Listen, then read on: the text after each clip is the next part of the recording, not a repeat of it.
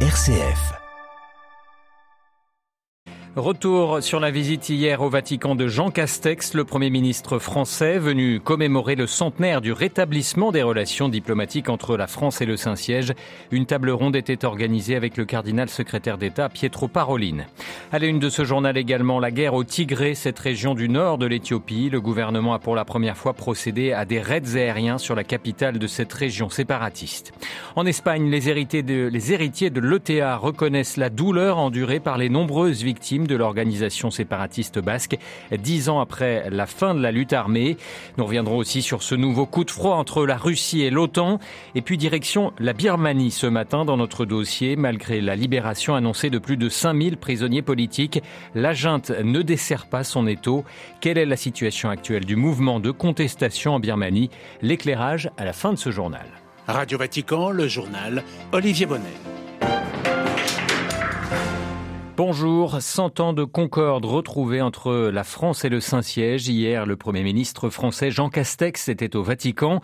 Il a d'abord rencontré dans la matinée le pape François avant de remettre au cardinal Pietro Parolin la croix de commandeur de la Légion d'honneur. Lors d'une table ronde sur cet anniversaire organisée à l'ambassade de France près le Saint-Siège, Jean Castex et le cardinal secrétaire d'État sont revenus tour à tour sur les relations parfois mouvementées de la France et du Saint-Siège. Les précisions de Xavier Sartre. Concorde, c'est le maître mot utilisé par le Premier ministre français pour définir les relations actuelles et depuis un siècle entre la France et le Saint-Siège. Une concorde reconnue par le cardinal Paroline pour qui ce rétablissement permet désormais aux deux acteurs de coopérer au service du bien commun, notamment au Proche-Orient et au Liban, source de préoccupation pour le secrétaire d'État. Tout n'est pas idyllique et certaines incompréhensions ou inquiétudes peuvent encore surgir, comme sur la récente loi sur les principes de la République de la part du Saint-Siège ou sur la question des abus de la part du gouvernement français. Jean Castex, tout en saluant le travail de la commission sauvée, rappelle un principe à ses yeux fondamental. C'est l'Église de France qui a commandé ce rapport et permis à cette commission de travailler en totale indépendance. Il lui appartient maintenant de trouver les réponses nécessaires et la séparation de l'Église et de l'État, chacun le sait, ce n'est en aucun cas la séparation de l'Église et de la loi. Le cardinal Parolin avait précédemment répondu, affirmant que l'engagement de l'Église en France à œuvrer pour la dignité de la personne humaine et pour le bien-être de l'ensemble de la société sera encore plus fort et plus déterminé, en pleine collaboration avec les autorités civiles, dans le respect de la nature, de la mission et de la structure sacramentelle de l'Église qui lui sont propres. Pas question en somme de revenir sur le secret de la confession, message reçu par le Premier ministre pour qui l'essentiel est que justice soit rendue. Compte rendu signé Xavier Sartre. Castex, qui après son passage à l'ambassade de France près de Saint-Siège, a également rencontré Mario Draghi, le chef du gouvernement italien. L'objectif, a-t-il dit, est de signer d'ici la fin de l'année et à Rome le traité du Quirinal, devant, a-t-il dit devant la presse, un traité qui doit donner un cadre plus stable et ambitieux à la coopération franco-italienne, un peu sur le modèle du traité franco-allemand de l'Élysée qui avait été signé en 1963. Le Premier ministre polonais met en garde les autres pays européens sur l'avenir de l'Union européenne. Dans une lettre adressée à ses homologues, Mateusz Morawiecki assure que Varsovie restera un membre loyal de l'Union européenne, mais avertit contre le risque que l'Europe ne devienne un organisme géré de manière centralisée par des institutions dépourvues de tout contrôle démocratique.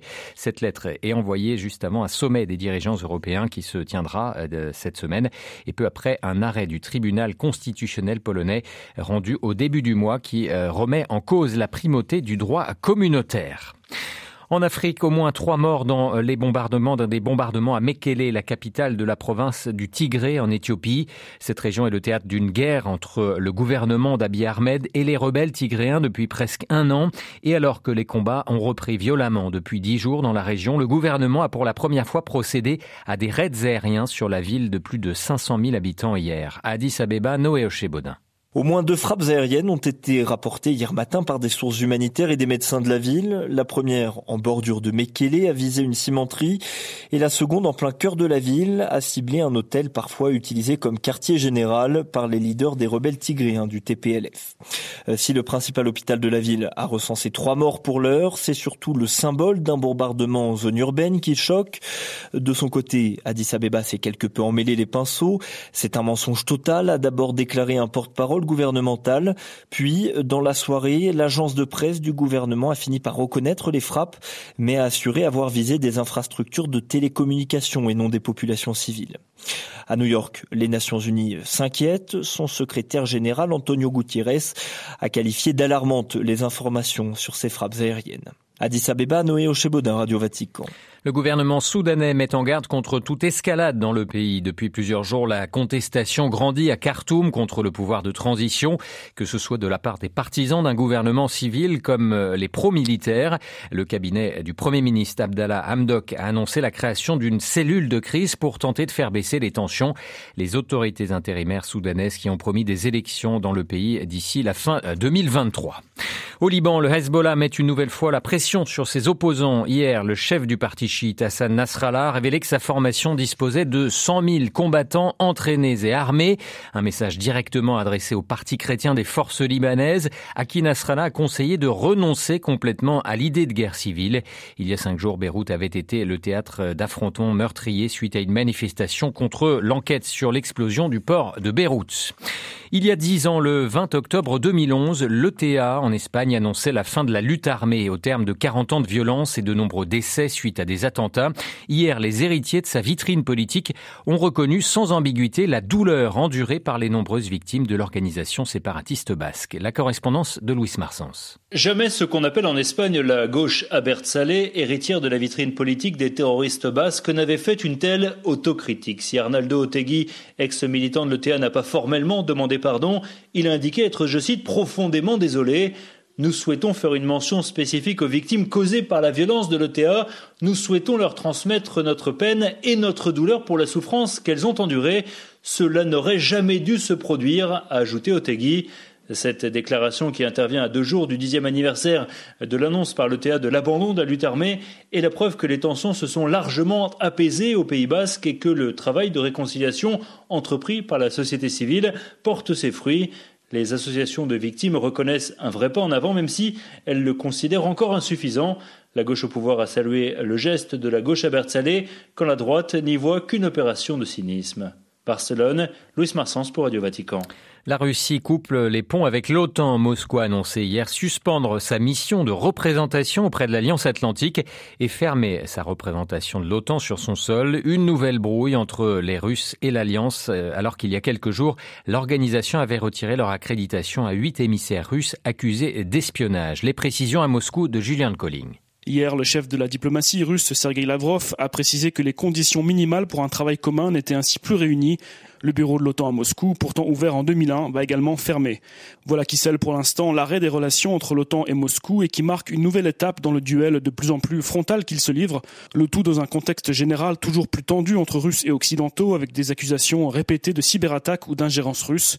Dans le camp d'en face, on accuse toujours l'OTAN de vouloir attirer dans l'alliance l'Ukraine et la Géorgie, deux pays frontaliers de la Russie bien sûr et qui font toujours partie de ce qu'elle considère comme sa sphère d'influence.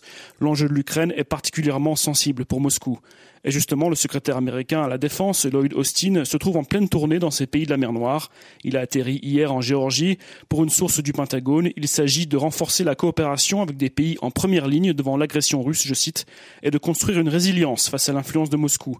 Pour les experts russes cités par la presse ici, il s'agit tout simplement de la fin de plusieurs décennies de dialogue entre les deux blocs et l'aboutissement logique de plusieurs années de détérioration des relations.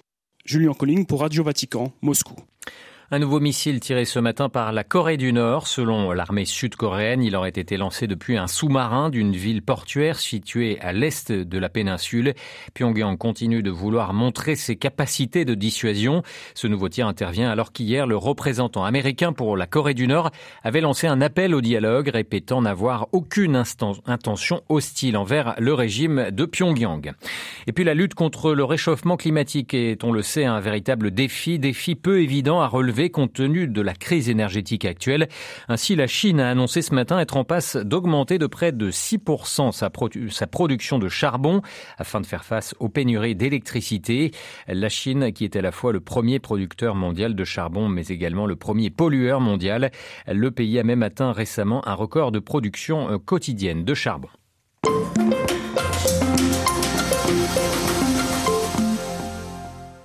Je vous le disais dans les titres, nous vous emmenons en Birmanie ce matin dans notre dossier. La Birmanie où la junte militaire au pouvoir a libéré hier soir plus de 5000 personnes emprisonnées pour avoir protesté contre le coup d'État du 1er février dernier.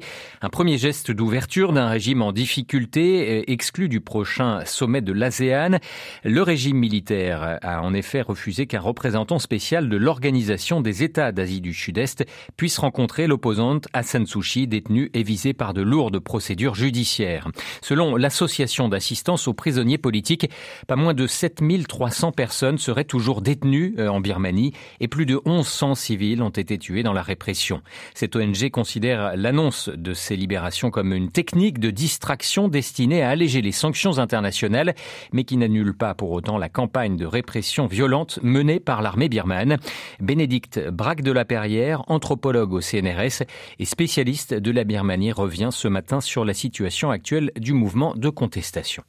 Ce mouvement se poursuit effectivement sous des formes euh, différentes, évidemment, puisque la répression euh, a pris aussi des proportions euh, importantes. Les mouvements de manifestation assez joyeuses, finalement, du, mois de février ont laissé la place à des manifestations sporadiques. Donc les résistants continuent à manifester. Il y a une forme de guérilla urbaine plus forte dans certaines zones que dans d'autres.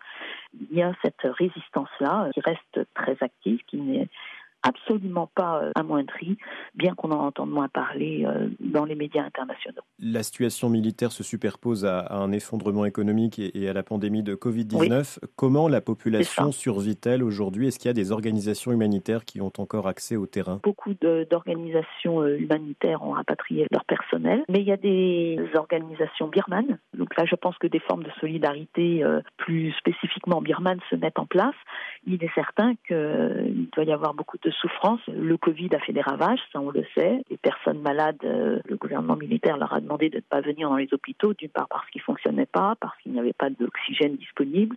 Et donc, ce qu'on sait, c'est que beaucoup de ces malades sont morts chez eux. Euh, la gestion du Covid, je pense, a été euh, dramatique, oui. Comment s'organise le, procès d'Aung San Suu Kyi et de ses proches? Est-ce que c'est une pure mise en scène ou est-ce qu'elle a quand même accès à un minimum de services juridiques? Elle a des avocats qui euh, rapporte un petit peu euh, sur ce qui se passe. La dernière session euh, du tribunal a fait état donc de 11 chefs d'inculpation, mais parmi eux, il y avait cinq ou six chefs liés à la corruption. Il y a un jugement qui se fait. Les avocats affirment que ça se fait en faveur de Aung San Suu Kyi, mais ça ne dit rien du résultat final. Concernant la, la, reconnaissance diplomatique du régime militaire actuel, est-ce que l'ensemble des pays proches de la Birmanie, notamment la, la Thaïlande, la Chine, l'Inde, soutiennent le régime militaire ou est-ce qu'il y a d'autres pays qui sont du côté euh, de la contestation, du côté de la résistance? Bah, La Malaisie est intervenue euh, encore récemment pour euh, sommer finalement le gouvernement militaire d'accepter l'intermédiation de l'ASEAN, qui jusqu'à présent n'a pas été suivie d'effet du tout. La Thaïlande, évidemment, soutient le militaire. L'un des plus réservés, mais en gros, c'est le même effet. Les Chinois sont ambigus, mais